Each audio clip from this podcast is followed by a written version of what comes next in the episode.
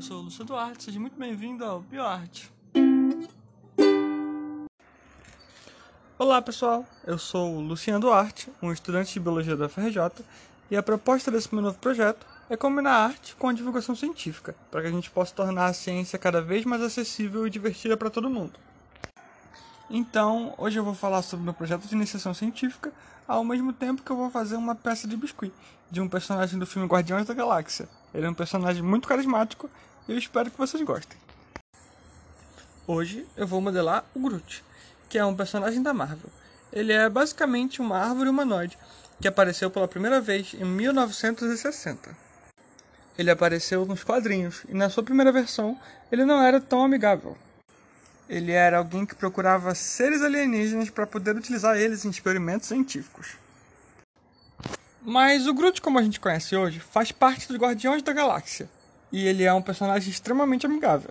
E assim como Groot, existem árvores na vida real que são tão amigáveis quanto ele, que na ciência a gente chama de plantas facilitadoras. As plantas facilitadoras são as plantas que conseguem colonizar o ambiente que nem todas as plantas conseguem. E com essa colonização, elas criam um ambiente bem mais gostosinho para as outras plantas conseguirem colonizar aquele ambiente também. A restinga, por exemplo, é um ambiente que tem vários fatores que dificultam a colonização das plantas.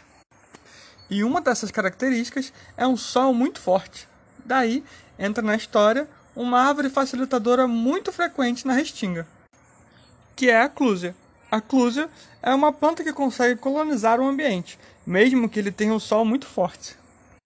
E como a clúzia é uma planta que chega a 3 metros de altura e tem em média 6 metros de copa, ela faz uma ótima sombrinha para suas amigas.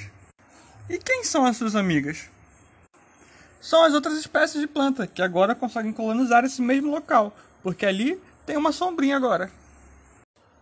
E é por isso que a facilitação é tão importante para esses ambientes, que têm diversos fatores limitantes, assim como as restingas. E é por isso também que a facilitação vem sido amplamente estudada ao longo das últimas décadas.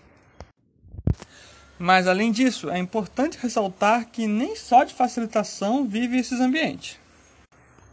Apesar da facilitação ocorrer com frequência, isso não quer dizer que não possam existir outros fatores, como de inibição, por exemplo. E assim como Groot, existe uma famosa vilã do Batman, a Era Venenosa, que é botânica, obcecada por ecologia e ambientalismo, que certamente, se fosse uma planta, seria uma planta inibidora, que faz exatamente o contrário de uma planta facilitadora. A planta inibidora ela inibe a colonização de outras espécies naquele local. Então, imagina que você mora num ambiente perfeito, é, calmo, aconchegante, até que chega uma fábrica barulhenta que solta fumaça o dia inteiro. Aí você não vai poder mais morar ali. Então, é isso que a planta inibidora faz. Ela dificulta a colonização ou a estadia de outras espécies em um ambiente. Agora, voltando para as restingas, parte das restingas é formada por várias moitas. E as moitas nada mais são do que um aglomerado de vegetação. E como eu falei para vocês, as clusas são árvores que se dão bem vivendo lá na restinga. E depois que a clusa consegue colonizar o ambiente, um monte de outras espécies corre para aproveitar a sombrinha que ela faz, e assim se forma uma nova moita na restinga. E tem uma plantinha na restinga que talvez possa estar tá atrapalhando esse processo.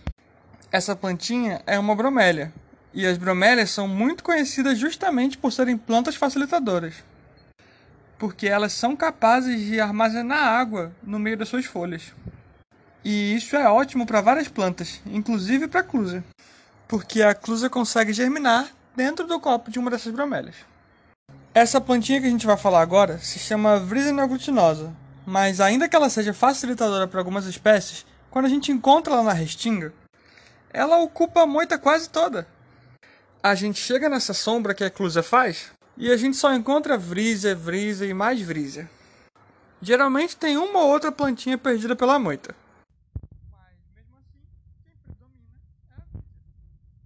Já nas moitas que não têm a brisena glutinosa, quando a gente observa elas, a gente percebe que a diversidade de espécies é muito maior.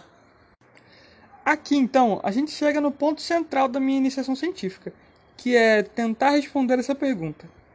Será que a brisena glutinosa é capaz de inibir a diversidade de espécies? Esse é o meu projeto E essa é a pergunta que eu estou tentando responder na minha iniciação científica.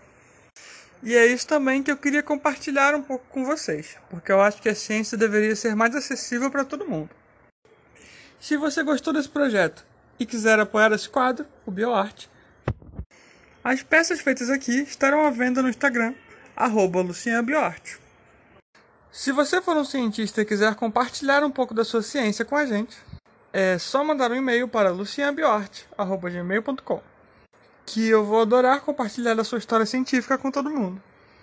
Se inscreva no canal para acompanhar os próximos vídeos. Curta, compartilhe e vamos tornar a ciência cada vez mais divertida e acessível para todo mundo.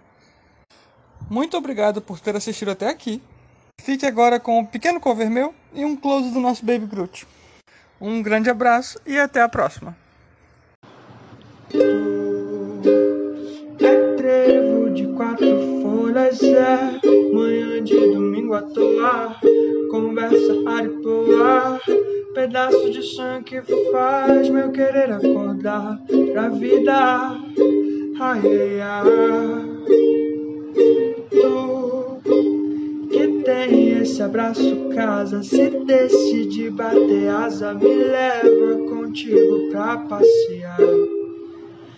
Eu juro, afeto e paz não vou te faltar. Ai, ai, ai.